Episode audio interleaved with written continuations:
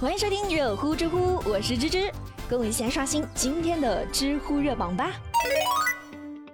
知乎热榜第一名，杀人犯一天牢都没有坐过，还当上了人大代表，知乎热度三千一百八十三万。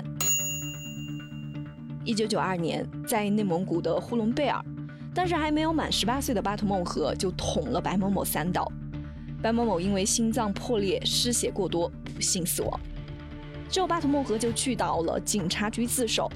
一九九三年，当地法院因为巴图孟和犯故意杀人罪，判处有期徒刑十五年。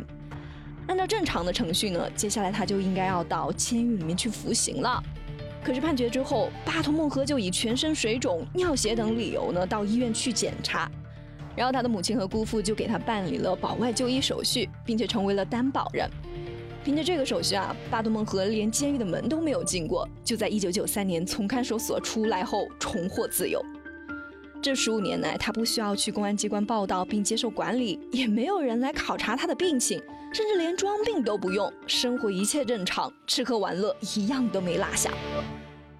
一直是到了二零零七年，也就是案发十五年后，巴图孟和和母亲才再一次来到了看守所。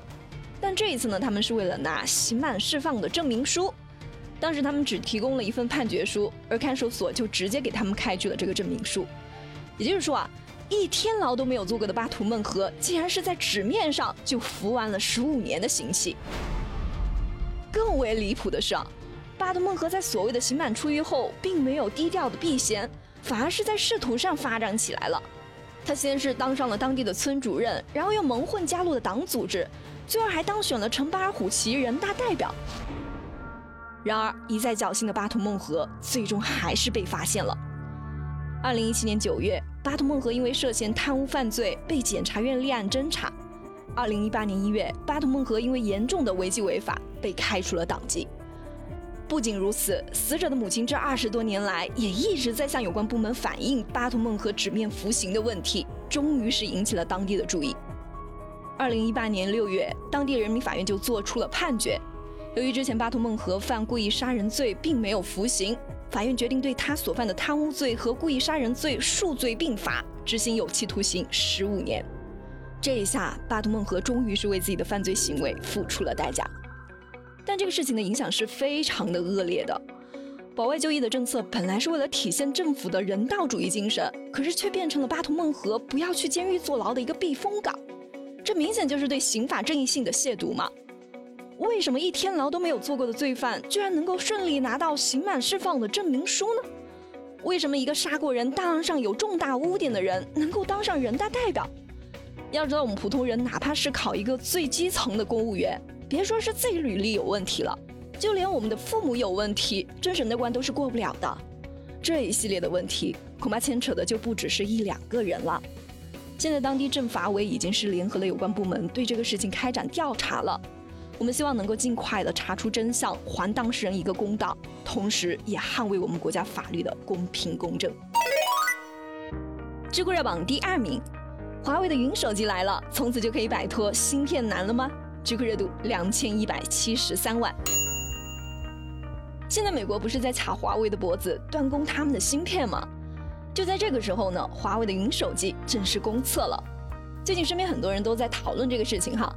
那我们首先来了解一下什么是云手机。这也去查阅了相关的资料啊，它其实就是一个虚拟的手机，相当于你在华为云上买了一个虚拟的手机服务。